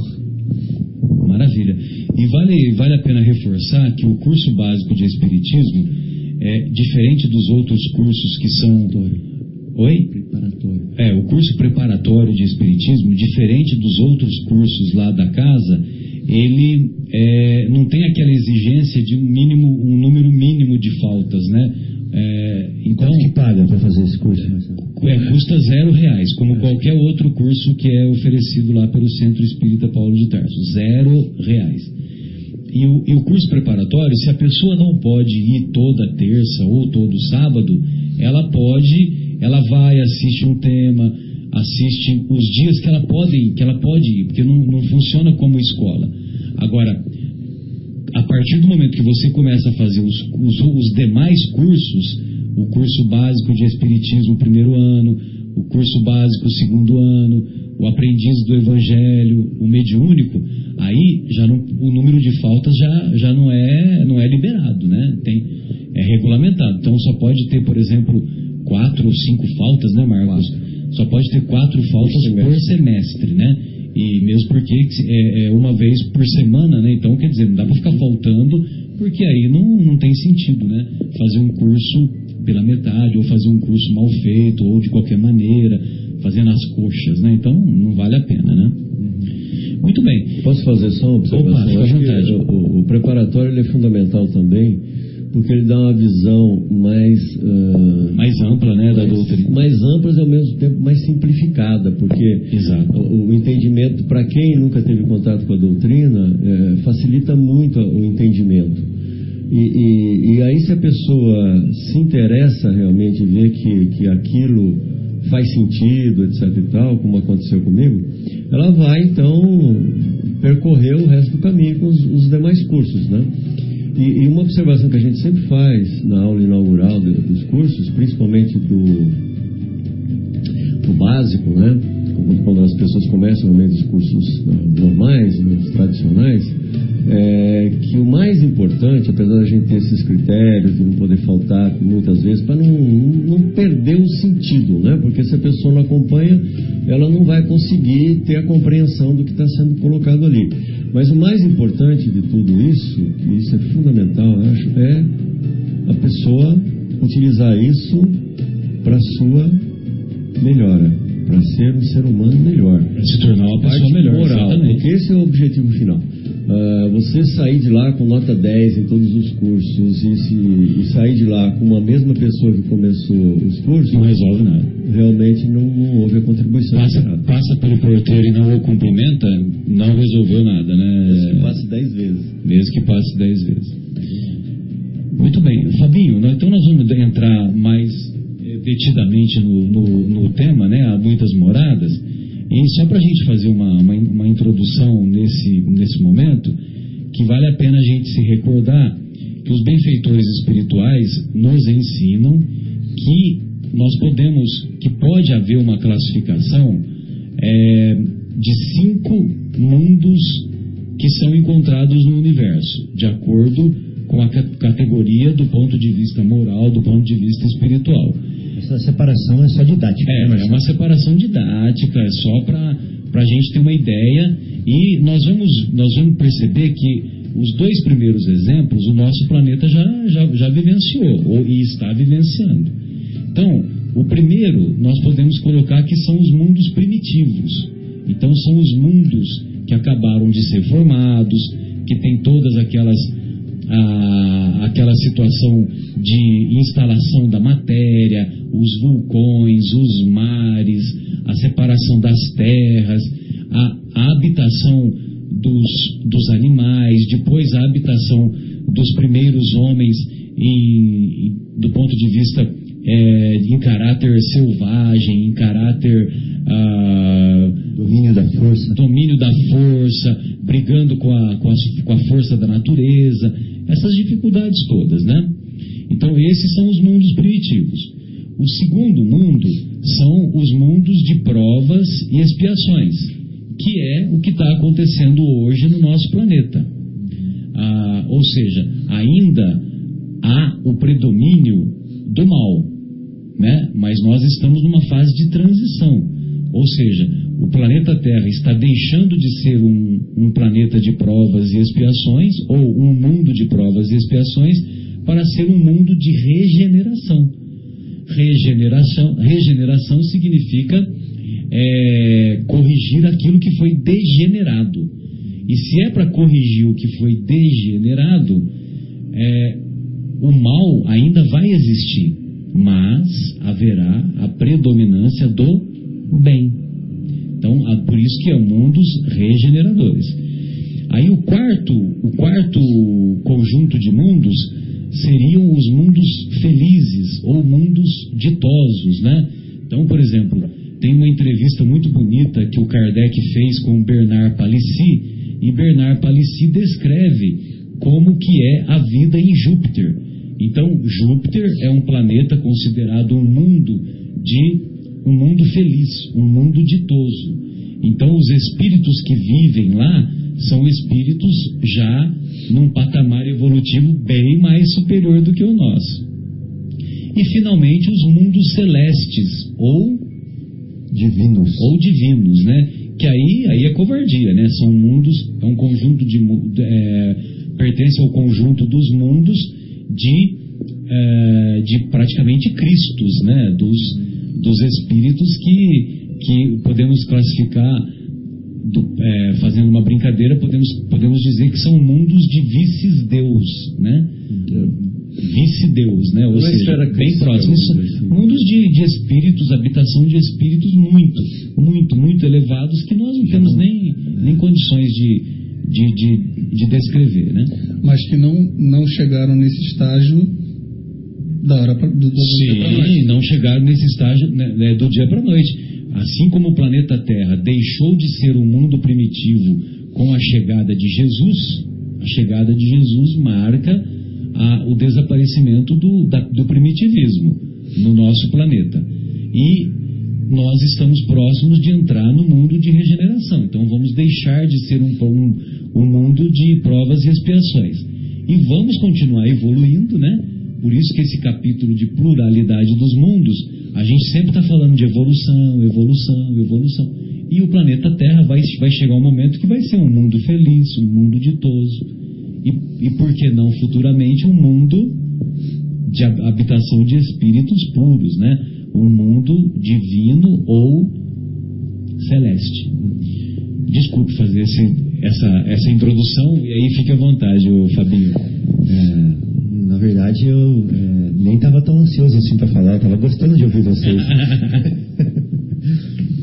Mas é, eu queria, eu queria é, nos situar, nos situar um pouquinho, né, nesse contexto desse universo, já que você mencionou que nós somos um planeta de provas e expiações, e analisar um pouquinho o caráter da e o caráter e os sentimentos das pessoas que que habitam aqui conosco, né? Então a gente costuma, por exemplo, a criticar muito os políticos, né? A criticar as pessoas que estão lá, os que são responsáveis, os que estão encarregados. Mas a gente não se lembra que essas pessoas que estão lá são as mesmas que assistiram Xuxa com a gente quando a gente era, era jovem lá, são as mesmas que viram Perdidos no Espaço, são as mesmas pessoas que viram os Trapalhões, são as mesmas pessoas que estudaram nas escolas que nós estudamos, né, que viveram na cultura que a gente viveu e que é, a situação foi levando, foi, foi as levando para uma posição de destaque público, né? E acabaram culminando nos cargos em que eles estão, mas que não são pessoas diferentes da gente. São pessoas que passaram pelas mesmas experiências que nós mesmos. Então a pergunta que eu faço para todos, né, inclusive para mim, é como é lá o bairro onde você mora, né? Vocês se relacionam bem, os vizinhos? Vocês têm trabalhos comunitários né, entre vocês? Vocês cuidam é, da vizinhança, né? É, com relação ao lixo? Vocês se preocupam com, com, a, com a higiene do bairro? Né? Se vocês não fazem isso, se nós não fazemos isso, significa que nós não estamos ligando muito para a sociedade, para o lugar onde a gente vive. Né? A gente está tá querendo que os outros façam o trabalho da gente. Né? Isso aí se expande para a cidade, obviamente, quando a gente não participa das reuniões do plano diretor da cidade, né? quando a gente não, não, não cobra é, dos vereadores, quando a gente não sabe em quem a gente votou. Né? Então isso tudo vai para frente, vai, vai para o Estado, né? vai para o país e etc. Fábio, ah. e vai para trás também. Uhum, né? Vai para trás também, uhum. vai para nossa casa. Exato. O bairro que eu vivo, que é o meu quarto, eu, Isso, eu contribuo levando a louça do outro bairro, quando o outro bairro deixa a louça suja. Perfeito, né? perfeito. Devia ter começado daí, né? Exato. É, devia ter começado de, de, ou seja, de mais íntimo ainda, né? Então é isso. Então o país que a gente vive, ele é um retrato do que a gente é como sociedade, como um todo, né? É, quando a gente vende o carro pro, pro, pro nosso irmão com um defeito que a gente sabe que o carro tem, pensando que está se livrando de um problema, a gente está só fazendo o problema andar em círculo, porque o nosso irmão vai achar que é certo vender um carro com problema para a gente também, sem falar para a gente da verdade, né? Quando a gente tira vantagem de um lugar, depois eles vão lá colocam uma lei que, vão, que vai lá e, e cria restrições para você usar aquele lugar, você criou um problema para você, né? Então, o nosso mundo, a gente cria um mundo é, infeliz com as nossas próprias atitudes, querendo tirar vantagem do próximo. Então, a gente analisando a Terra, né, que é um mundo é, cheio de, de problemas, né, que a gente sabe que tem muito egoísmo, que tem muito orgulho, que tem muita vaidade, tem muito crime, tem muita inveja, mágoa, ódio, inveja, ignorância, né, é, corrupção, etc. E tal. Tem também as pessoas que estão trabalhando nesse lugar né, para ajudar, por exemplo, tem guerra, mas tem os que anseiam pela paz, né? Nós temos miséria, mas tem aqueles que cuidam é, das pessoas que estão passando por necessidades. Nós temos o desespero, mas tem pessoas que espalham esperança. Né? Tem egoísmo, mas tem pessoas que estão aí semeando caridade para todos os lados. Então, é, é como se a gente vivesse num, nesse planeta num grande hospital, né? onde tem muitos doentes. E, obviamente, tem enfermeiros, tem médicos, tem pessoas que estão, que estão cuidando bem né? também. É como se a gente vivesse nesse, nesse planeta numa grande penitenciária, onde tem pessoas que estão espiando, que estão, é, que estão encarceradas. Desprovidas da liberdade. Desprovidas da liberdade, mas estão aprendendo né, com essa dor da falta da liberdade. É como se a gente vivesse, no, vivesse num subúrbio onde a gente não tem as regalias das regiões mais com melhor infraestrutura, né? Mas ali nesse subúrbio a gente está também convivendo com a caridade, está né? Tá convivendo também com as lições que a vida dura traz. Né? Então Allan Kardec gosta de classificar a Terra como essas regiões, né? como um subúrbio, uma penitenciária ou um hospital, mas não significa que todas as moradas do planeta sejam como a Terra. Exatamente. Né? Então a Terra é como se fosse uma aldeiazinha dentro de um grande império, né? ou dentro de um planeta. Então nós somos uma pequena morada nesse universo infinito, que tem essas características que são, não é que Deus nos, nos a impuseram, nos as impuseram, é que nós somos assim e nós buscamos assim. Quando a gente pega o papel e joga no chão, a gente convive com aquele lixo ali. né? Então nós somos assim e nós fazemos a nossa morada de acordo com aquilo que nós somos. Não é culpa dos políticos, né? É culpa nossa mesmo. E Fábio, uhum. para dar uma dimensão, né, é legal é, falar, não sei se eu ia falar nisso, se for falar, me desculpa antecipar, mas assim, a gente hoje sabe pela ciência, não é nenhuma religião falando, é cientista falando, que nós hoje temos já descobertos mais planetas do que o número de grãos de areia que nós temos aqui no planeta Terra. Né? Então, assim, é uma coisa tão difícil da gente imaginar, uhum. mas assim, é mais difícil ainda da gente ter a petulância de falar assim, somos o único planeta onde se desenvolveu uma vida inteligente e somos aqui os únicos habitados, né? É, exatamente. Nós temos aí a nossa galáxia com 100 bilhões de sóis, né? E é, contabilizado aí na, no, nos, nos, bancos de dados 100, 200 bilhões de galáxias, né? Então, cada sol com seus 10 planetinhos aí, então é, seria muita presunção. Tem um número estimado de 70 sextilhões. Pensa. 70, aí você põe. Nem sei é, quantos zeros é isso. Né? Vai dar 20 zero, 21 zeros na frente. É, então, é, seria muita presunção é. Não, é, o que eu quis, é, o que eu quis dizer na frente do zero, né? É, então, então, beleza. Ou seja, é, são esse tanto de zero em fila, né? É. Pessoas obrigarem estar atrás ou estar na frente. E os, e os, grãos de areia, o número estimado é 7 sextilhões. É. Então é muito milhões, né? Até se descobrirem outros, né? Exatamente, é. Até sim, se descobrirem sim, outros. Sim. Então seria presunção a gente achar que Deus fez tudo isso daí só para recrear nosso Só para recrear né? os nossos olhos, é, né? Olha que estrelinha bonitinha. É. E tem muita gente que pode estar tá achando um absurdo o Marcelo ter falado de vida em Júpiter, né? Mas nós também seria muita presunção acharmos que, as maté que a matéria que existe no universo é só essa aí que existe para também recriar nossa visão, né? E os nossos sentidos, ou os nossos instrumentozinhos é, paupérrimos ainda no nosso nível evolutivo que nós conseguimos é, desenvolver. Então existe matéria no universo que nós nem sonhamos que elas ô, ô, Fábio, deixa eu dar licença. Vamos por parte. Antes de você enlouquecer os ouvintes, vou aproveitar que o Marcos está aqui e vou perguntar aqui. Ele, ele, o Marcelo não tem boa memória, você sabe, né?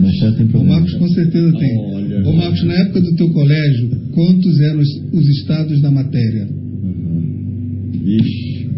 Sólido, líquido, gasoso. Para, para, porque na minha era isso só. Na, né? não, não, vamos complicar. É, eu já estou tentando avançar. Eu acho é, que é, parava nos três. três estados. Né? Eu não vou saber todos aqui, mas hoje nas Sim. escolas já se ensinam, são sete estados da matéria que estão se ensinando nos colégios. Né? Então agora que temos essa introdução, vai lá, choca agora. com, com o que vem agora? Não, é que exatamente, né? É que, por exemplo, se a gente for ver o que a gente escuta, nós escutamos uma faixa só da vibração sonora, né? Um cachorro, por exemplo, escuta muito mais muito do que mais. a gente, né? E um instrumento... Morcego. É, é, o morcego, né? E um instrumento que a gente desenvolve escuta mais ainda do que o cachorro. Uhum. Só que quem falou para alguém que o instrumento que a gente é, desenvolve para escutar essas faixas sonoras já capta todas as possibilidades de som que existem na natureza. Não, né? É a mesma coisa com a nossa visão, é a mesma coisa com o nosso microscópio. Ele vai dentro da matéria, mas ele não vai suficientemente dentro, até o infinito. A mesma coisa com os nossos telescópios. Eles vão longe no espaço sideral, mas eles não vão suficientemente longe até tem, o infinito. Tem limite, né? né? Então, como diria o meu professor lá na faculdade, tudo tem limite. Limite, tudo tem limite. Então, é, é isso. Nós temos que ter a humildade de entender que nós conhecemos muito pouco do universo. Né? E que o que a gente chama hoje de matéria, né, é, matéria palpável, ou matéria que nós conhecemos, é uma matéria irrisória, ínfima nas possibilidades de matéria que existem no universo. E os espíritos na sua generosidade, na sua bondade, nos revelam que Deus, sendo perfeito, não existe nada inútil. E que até nos mundos onde nós pensamos que não há vida, há vida em manifestações materiais que nós não conseguimos ainda entender ou perceber, identificar. identificar. Matéria numa outra dimensão, né? numa dimensão quintessenciada. Né? Aliás, o termo quintessenciada o termo quinta essência, né, Marcos, é coisa bem mais antiga do que o sólido, líquido e o gasoso, né? Porque o, o, os físicos lá até a idade, até o, o século XIX, os físicos, os matemáticos, os cientistas da época, eles consideravam água, ar, terra e água, ar, terra, água, ar, fogo, terra e fogo. fogo. É, era a quarta essência. Então, então tinha só essas quatro matérias, né?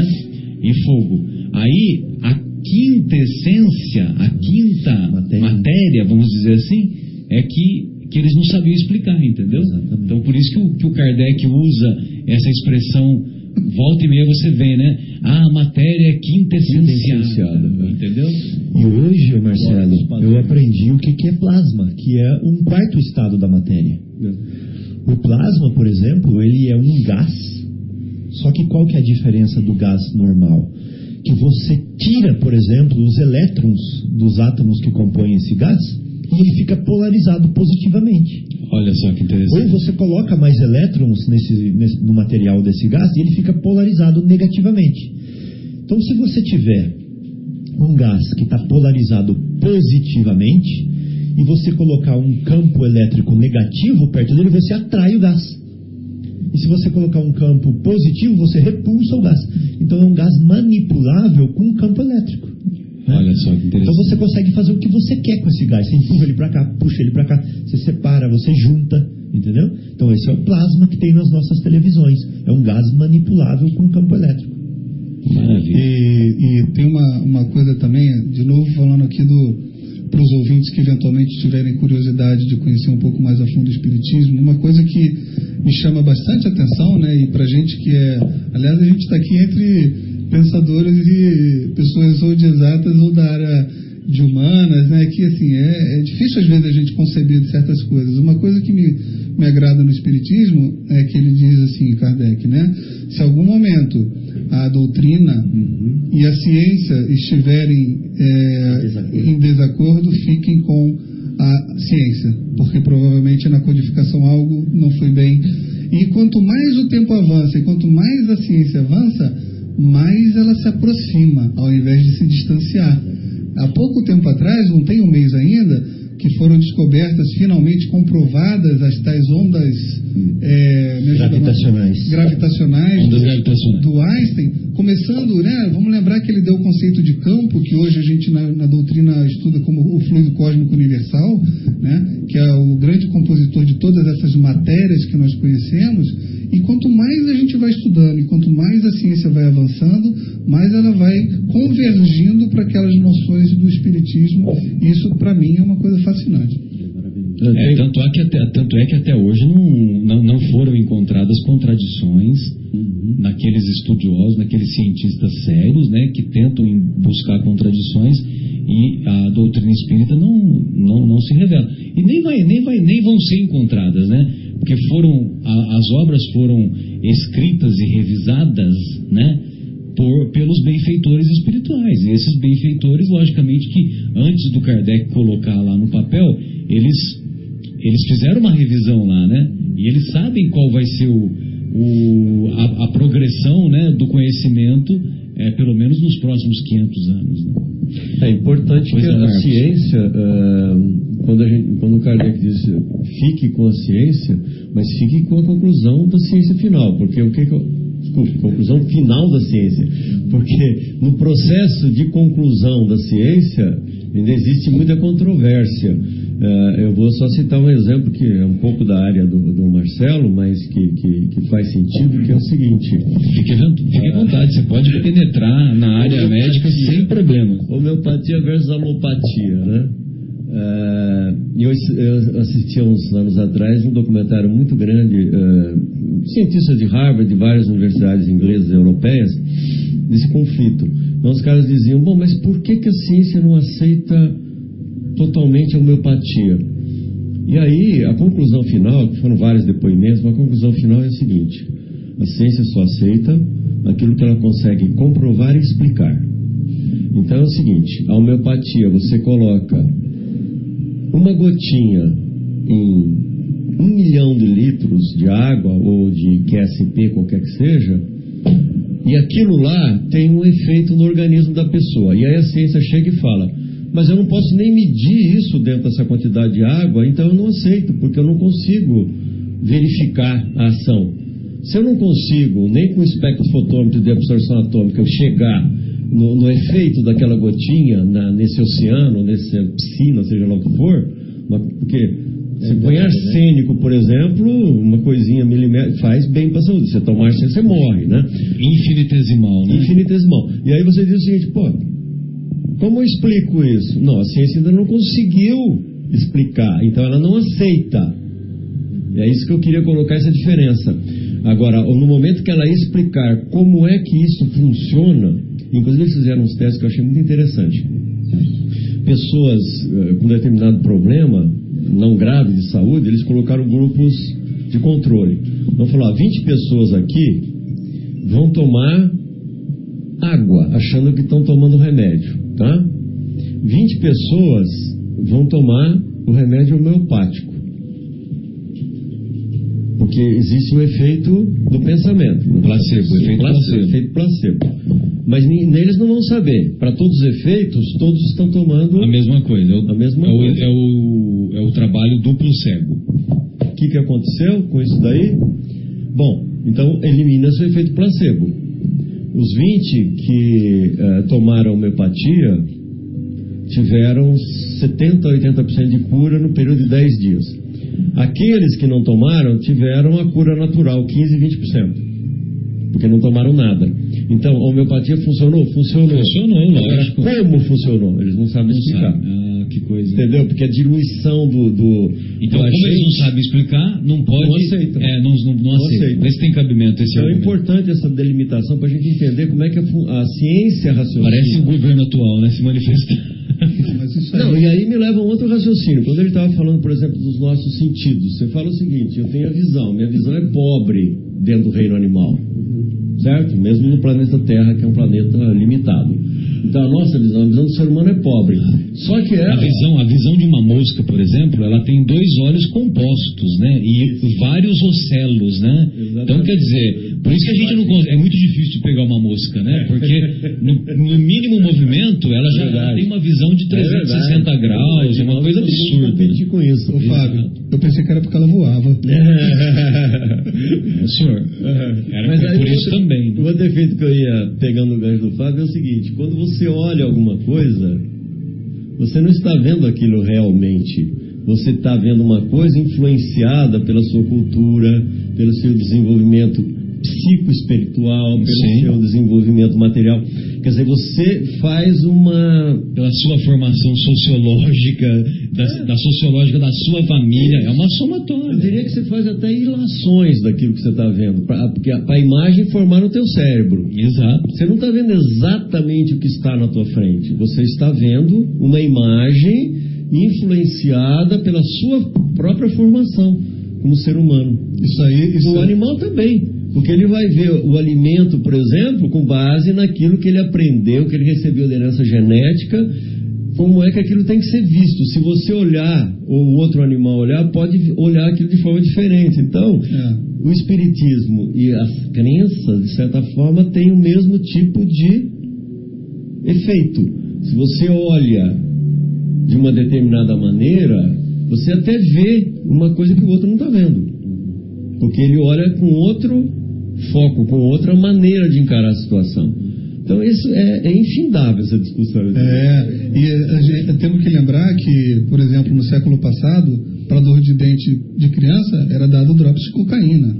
Né? Era receitado e comprado na farmácia. Perfeitamente. Então, conforme vai avançando a medicina, conforme vai avançando a ciência, a gente tem essas. eh, O que, o que a gente hoje considera absurdo, né? E que hoje, hoje o que a gente tem aí é o que é normal, mas amanhã pode ser que a gente ache absurdo o que a gente tem hoje aqui também, né? Por isso que o pessoal fala que a vida de antigamente era melhor, então, né? Bem melhor. Todo mundo, ninguém escovava o dente. Eu só gostaria de fazer uma correção, que eu, quando, quando eu disse duplo cego, ficou faltando uma explicação, né? Esse trabalho duplo cego que você estava comparando, né? 20 pacientes tomaram água, 20 pacientes tomaram água com as gotinhas diluídas, né? Dilui, diluição infinitesimal, homeopáticas, e, e aí observaram os efeitos, né? Mas quando se fala duplo cego aleatório, primeiro que, primeiro que o, o, os pacientes não sabem o que, que eles estão tomando. E é aleatório, né? Entendeu? É aleatório. Ou seja, é, é, você está tomando, está tomando a água, por exemplo. O Fábio está tomando a água com as gotinhas. Só que você não sabe que está tomando e o Fábio também não sabe. Então, é aleatoriamente. O Guilherme também, mesma coisa. E os outros, e os outros 37, mesma coisa. Agora, além disso, o pesquisador também não sabe quem tomou. Entendeu? Por isso que é duplo cego. Entendeu? Então o pesquisador também não tomou, só, é, também não sabe, também não sabe. Só que o pesquisador ele vai observar os efeitos, entendeu? Então por isso que, que o trabalho é, é bem feito, né? E curiosamente, o, o, na realização, na elaboração da obra O Livro dos Espíritos, pela primeira vez no planeta, quem fez isso foi Allan Kardec. Entendeu? O, o, Allan Kardec, ele pegava as mensagens, ele ia recebendo as mensagens dos mais variados centros, entendeu? E depois ele ia compilando de acordo com as perguntas que ele havia mandado, entendeu? Então ele não sabia, ah, mandou para o centro espírita é, como é que chama lá, Luxemburgo, que é lá perto tal, né? Uhum. Tô dando exemplo, né? os mais variados centros que tinham lá na época, né? Porque naquela época, cada casa que as pessoas se reuniam é, é, era considerado um centro espírita, entendeu? Porque era a reunião mediúnica, virou uma febre aquilo lá na época, né? Virou uma coqueluche, né, que eles falavam. E aí então ele, ele pegava as informações e aí então ele foi o, o, o primeiro pesquisador que você pode dizer que fez o trabalho né? científico. É verdade. E isso depois é que os, o pessoal lá da o, o, como o Kardec ele era do meio científico, né? Ele passou essa experiência para os amigos dele, independente se era se ia estudar espiritismo ou não, passou e eles começaram a aplicar esse, essa mesma metodologia, metodologia, essa mesma metodologia nas, nas áreas científicas, entendeu? Você vê que interessante. Eu tenho um exemplo até que eu estou para reforçar isso. Eu trabalhei um tempo numa indústria de alimentos. Um dos produtos que a gente fazia era iogurte, né? Iogurte. Iogurte. iogurte. E aí a gente fazia os chamados blind tests, os testes cegos. Aí você queria comparar, por exemplo, estou desenvolvendo um iogurte novo. Qual a referência de mercado? Não sei se ainda hoje é, na época era Danone. Era o Danone, eu lembro. A gente chamava de Danone, não é. chamava de iogurte. Na, na nossa época a gente chamava Danone. Danone. Aí você pegava... Ah, também? Você tá rindo também? Pegar um grupo de pessoas. E lá no Rio, Guilherme, também era Danone? Era Danone também. Também vocês falaram? Tinha, bom, tinha, na época que eu era criança tinha o Xambinho, né? Uhum. Que vale por um bichinho. Não, era Danoninho, Danoninho. Danoninho, que vale por um bichinho. Era o Danoninho, tem razão, isso aí. Esse clem aí. Mas aí você fazia o seguinte, você punha lá o Danone como referência, eu estou desenvolvendo o, o iogurte aqui. O seu produto, o produto da sua empresa. Estou mudando. Formulação, para ver é. se eu consigo melhorar o sabor, a textura e tal. Aí você coloca para um grupo de teste. Beleza. Não blind teste, estou falando do teste normal. Aí o cara experimentava o Danone morango. Sem ser o teste cego, né? Isso. E aí colocava o morango que. Três variantes de morango que o meu engenheiro lá desenvolveu. O cara, pá, pá, Aí, qual é o melhor? Ah, é o Danone. tá bom. Então tira o Danone desses três. Ah, nesses três aqui tá melhorzinho. Tá bom, beleza. Aí que eles faziam depois? Tira, não põe marca em lugar nenhum. Põe aqui os quatro, enfileiradinhos. Gente, muda totalmente. Aí não. Você nunca vai acertar qual é o. Quer dizer, é muito difícil acertar, não, né? O cara é? que tá lá, ele põe um, dois, três, quatro, o pesquisador. Ele sabe que um é Danone, ou sei lá, o dois, né? Mas uhum. o cara que tá. não sabe. Uhum. Então. O que vai experimentar? O Danone ficava em terceiro, quarto lugar. Na hora que você tirava a, marca, a, conta, a né? identificação. Então a influência que, que, que isso tem. Eu vi uma vez que foi feito um teste também com TV. Antes dessas TVs muito sofisticadas, né? Telefunken. Qual a melhor imagem? Não, não, nem tanto, vai para trás. Então eles pegaram, por exemplo, a Sony era a imagem da melhor TV. Hoje já não é mais, hoje é Samsung, mas na época era Sony. Uhum. Então eles colocavam a Sony, sei lá, três, quatro marcas, Philips, Samsung, etc. Uhum. Tá bom. E aí as pessoas iam lá e diziam qual é a melhor imagem, o melhor brilho, o melhor isso aqui, papapá, papapá. E tinha a Sony, tinha outra, todo com o nome lá. 90% Sony. Ah, a Sony ganhava. Disparado. Aí ele simplesmente, ó, tira tudo, tira toda a identificação. A Philips ganhava. Olha que interessante. Você entendeu? Quer Eu dizer, ia falar CCE. é aquilo que eu tava falando. Não, não, é, nem foi colocado no teste. Mas é, compra, conserta, estraga, brincadeira. É, então, o que que para reforçar isso que eu tô falando, quer dizer, quando a gente olha alguma coisa, a gente está sendo influenciado por todo um cadinho cultural, Lógico, psicológico nosso lógico. já. Não é exatamente aquilo que a gente está vendo. É aquilo que a gente É. digere. É verdade. Né? É assim. É, com certeza. As nossas crenças também sofrem com isso. Fabinho, vamos espiritualizar, nos espiritualizar aí com o comentário do, Embora nós tenhamos viajado um pouco, né? Mas vale a pena essas divagações. Não, então, então nós falamos da Terra, né, gente? Nós estávamos falando da Terra como o Allan Kardec a classificou, né, dentro dos mundos, como se fosse um, um, uma- um subúrbio, né, um recôndito, um recôndito, Recôndito. recôndito, é, malsão, né, onde é, ainda carece das estruturas, da infraestrutura que o resto da cidade tem, por exemplo. né? Exato. Então, é um lugar de muito aprendizado e onde a gente aprende na pele aquilo que a gente faz para as outras pessoas, né? Mas, como o Marcelo também falou, né, como o Marco também falou, é, nós estamos aprendendo, porque existe uma lei, na lei natural, que é a lei do progresso, né? Exato. Ou seja, eu sempre estou aprendendo, eu sempre estou evoluindo, eu sempre estou me tornando melhor, mesmo que eu fique de braços cruzados aqui. Né? Eu vou aprender que ficar de braço cruzado dói o braço. Né? Exatamente. Então não tem como a gente fugir da lei do E, e é inócuo, né? Aham. Não tem como a gente fugir do progresso, né? Então queira ou não queira, com a dor, né, com, a, com o amor, é, com as visitas dos enfermeiros do hospital, né, dos médicos, das pessoas que vêm visitar os enfermos, nós vamos aprendendo e vamos melhorando. Nós vamos fazendo, com, a- com as dores, nós vamos fazendo um planeta melhor. Né? E vai chegar um momento em que nós vamos cansar de errar. Né? Nós vamos querer fazer certo porque a gente já cansou de ver as consequências ruins dos nossos atos ruins. Né? Por exemplo, eu vou cansar de ter é, azia, dor no estômago por causa dos meus excessos alimentares. né? Hoje eu ainda não cansei. Eu quero mais é, é, quero mais é comer muito, né? me esbaldar lá na mesa com as gorduras, né? com as Os açúcares. açúcares, É. com as frituras, e depois ter aquela dor no estômago, ter aquela azia, ter- mas vai chegar um momento que eu vou cansar disso e eu não quero. Eu quero comer equilibradamente. Né? Então isso é só um exemplo. Sim, Mas sim. extrapola isso para todas as coisas da nossa vida e nós vamos parar de errar. Então eu, é, eu vou ler algumas coisinhas aqui bem legais sobre o mundo que nos espera quando a gente deixar, quando a gente cansar de errar. Né? Exato. Então, olha só, aí esse mundo vai ser sem miséria e sem, e sem dor, mas já com justiça e com esperança. Né? Vai ser um mundo sem avareza, sem vingança, mas com bondade, com perdão. Né?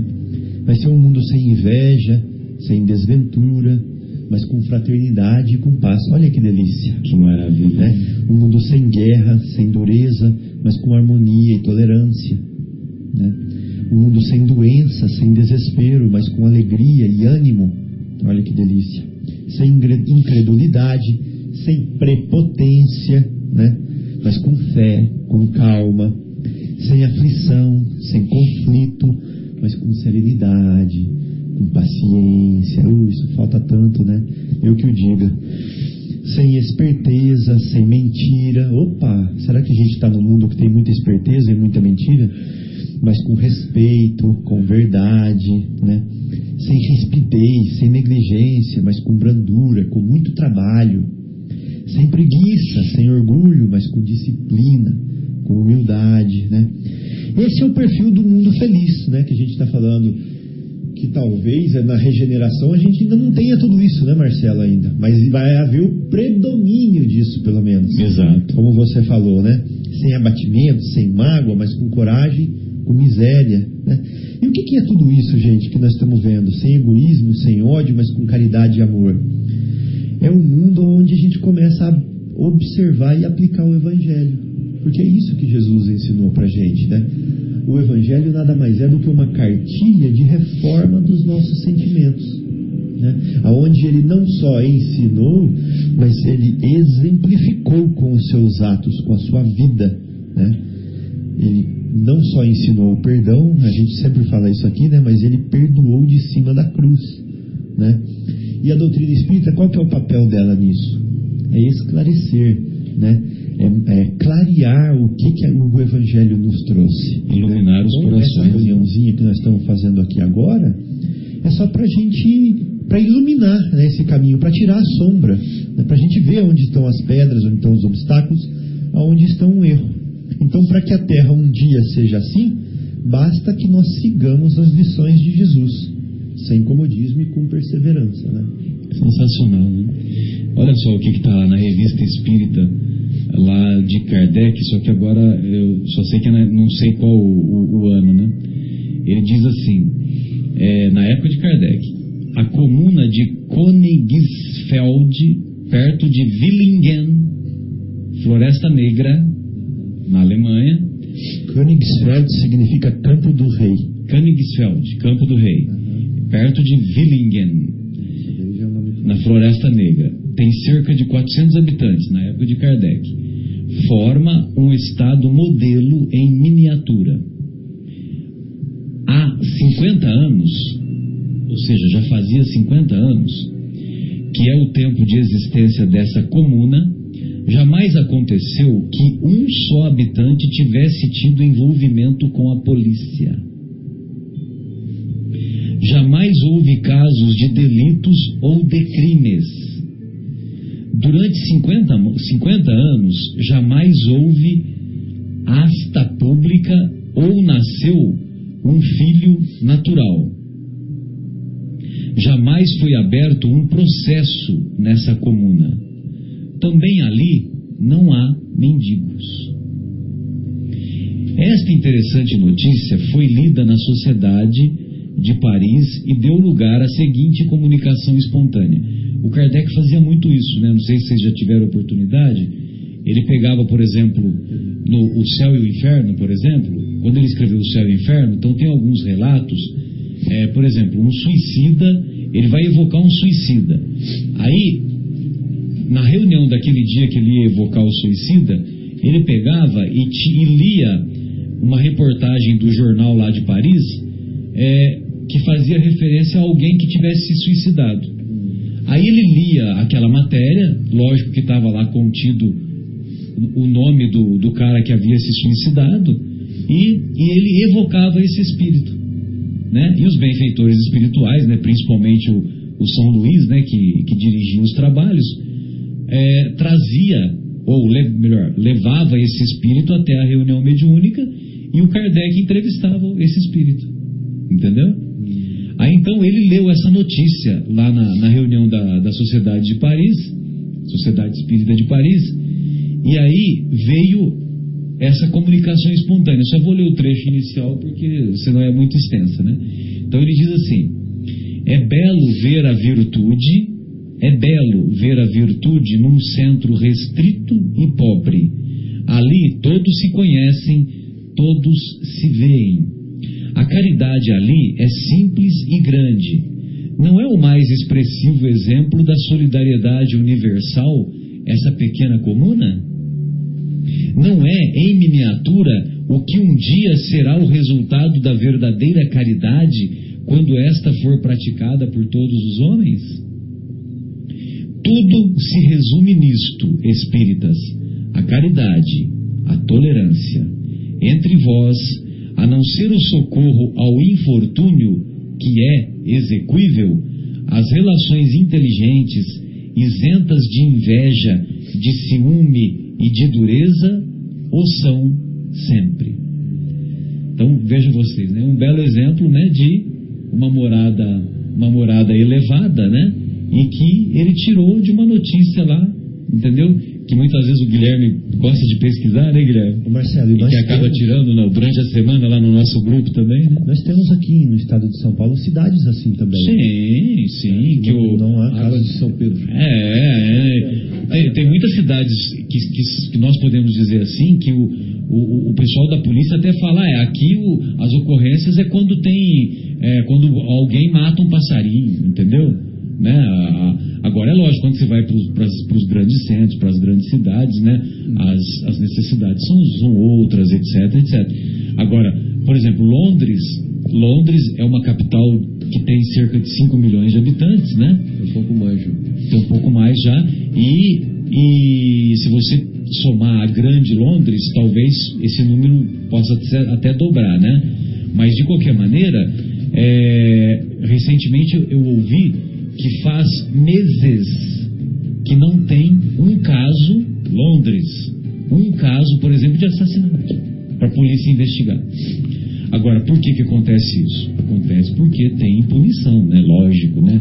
E Que a- tem educação. tem educação e tem punição. uma curiosidade, a, a Diária é uma das poucas polícias do mundo que anda desarmada. Ela policia sem arma de fogo. Né? Cacetete, inteligência e informação. Tecnologia. Tecnologia. E, e eles, a- as- as- os fuzis e as armas ficam todas trancadas nos, nos centros de policiamento. Só se tiver alguma coisa muito grave, uma conflagração, um atentado terrorista, é que elas são liberadas. né? E eu mesmo passei no aeroporto de Heathrow essa experiência, porque tinha tido um atentado do, do IRA. Aeroporto? naquela época, De Heathrow. Ah, tá. Nossa, eu entendi. Heathrow! Eu entendi, entendi. Hitler. Não. Eu sabia que tinha Mas aeroporto. era pertinho, é pertinho. E aí a- o pessoal estava bastante, eu até tive um, um pequeno desentendimento com uma policial feminina lá. A sorte que tinha o parceiro, ele sempre anda em dupla, né? O homem, o, o- o- o sexo masculino policial, ele acabou interferindo e, e acertou as coisas. É, Ele, ele traduziu o lado masculino para policial feminina. É, bem, ela estava sendo um pouco irredutível numa coisa lá e ele acabou, não, tá tudo bem, eu acabei fazendo o que eu queria. ele Acabou abrasileirando a É. situação. Mas assim, ah, eu vou dar um exemplo até mais ah, que você falou aí de, de Londres, que realmente é uma cidade mais civilizada, mas de certa forma é educação. Sim. Agora tem um, um- um- agora está muito na onda aí porque tem um candidato a presidente dos Estados Unidos disputando a, a- a parte da, da convenção democrata, que é o Sanders, né? Sanders. Sanders. Bernie Acho que é Sanders. Bernie Sanders. Bernie Bernie Sanders. Sanders. Ele é do estado de Vermont. Então, na década de 90, Que é aquele estado pequenininho lá em cima, né? Deve no- ter hoje uns 4 milhões de habitantes, se tanto, mas é um estado. O estado, né? Isso, deve ser é, muitas florestas, vastas florestas, Sim, sim. muitas áreas Na verdes. divisa com o Canadá, né? Se não me engano. Muito próximo do Canadá, não sei se é divisa, mas é próximo. E, e o curioso desse estado que eu li há uns anos atrás, que em, num período de 20 ou 30 anos, no estado de Vermont teve um registro de crime de morte. Meu Deus. 20 ou 30 anos, não me lembro se era 20 ou 30, mas era muito mais de 10, era de 20 a 30 anos. Um registro de morte violenta. Isso também acontece. A você educação, é, é, Marcos, é, só para.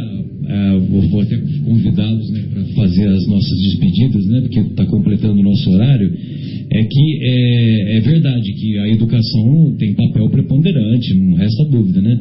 Mas tudo teve início, porque no, no começo, no começo não era. Você sabe que tem estados lá nos Estados Unidos que, que as pessoas andam armadas e é e está dentro da lei isso, né? Tem, tem estados que permitem que você possa andar armado, né? Aliás, boa parte. É, boa parte, exatamente. Então, é, agora, no começo, o que se estabeleceu foi a punição, né? Então as pessoas eram punidas, eram presas, Severamente. entendeu? Agora, aí lógico, né, que... Lá não tem Superior Tribunal Federal? Bom, deixa, já que estamos fechando, mas eu, eu queria dar uma pimentada final. Opa, fica à vontade, É o o seguinte, pingo final. Tem a Suprema Corte. A gente, e, e de novo, mais um, mais um atrativo interessante que eu vejo no Espiritismo é o estudo dos exilados de capela, né? de como os exilados foram colocados aqui no planeta Terra e cada povo que foi colocado com algumas características que talvez expliquem um pouco disso tudo, de por que, que aqui tem mais disciplina, por que, que ali tem um pouco mais de de, de corrupção e por aí vai. Né? A gente sabe que isso interferiu e interfere até hoje bastante no, no, na, na, construção da, da, das populações da humanidade, né? da humanidade. E queria também aproveitando já para me despedir, dizer que hoje nessa casa que a gente vive aqui, nessa morada, nesse dia de hoje, no dia de 11 de março, 11 de março, uma outra coisa que me conforta bastante e me explica muita coisa dentro do espiritismo é aquela questão dos desencarnes em massa, né, desencarnes coletivos. Sim, sim. E hoje, no dia 11 de março, vamos lembrar que em 2004 houve aquele atentado em Madrid pela Al-Qaeda, Ah. onde foram ceifadas 192 mortes e viu, foram Ceifadas 192 vidas e em 2011, também nesta mesma data, no Japão, foi aquele tsunami que matou os 3.700 e algumas pessoas. Ah, é. Hoje do. do- E a gente, quando olha para isso, fala, pô, mas que Deus é, ruim, né? Que, e assim, o Espiritismo consegue não só confortar, como explicar isso daí de uma maneira que a gente se sinta um pouco mais é, amparado e, e com a justiça feita. Fico por aqui, dou boa noite aos ouvintes e até a próxima sexta-feira que vem, se Deus quiser. Marcelo. Marcos, boa noite. Foi uma honra recebê-lo. Muito obrigado por compartilhar conosco a sua experiência e nós aguardamos uma próxima visita sua que para nós foi muito agradável. Muito obrigado, Fabinho. Muito obrigado, Guilherme. Até a próxima. É, queria só lembrar o seguinte, tentar colocar uma conclusãozinha rápida aqui. Se você quiser mudar o mundo em que você vive, comece mudando o mundo que existe em você. Exatamente, que é que é o aprofundamento do é o aprofundamento da de- desse ensino do mestre a muitas moradas na casa de meu pai, né? Esse é o primeiro e mais, mais importante passo, é mudar a nós mesmos, né? O resto é consequência, mesmo que a longo prazo. Então, eu gostaria de agradecer o convite por estar aqui com vocês, foi muito bom, muito agradável. Eu tenho uma certa dificuldade realmente com as sextas-feiras, mas hoje foi muito bom, conseguiu, calhou tudo, deu certo. Então, foi muito legal estar aqui novamente, depois de muito tempo.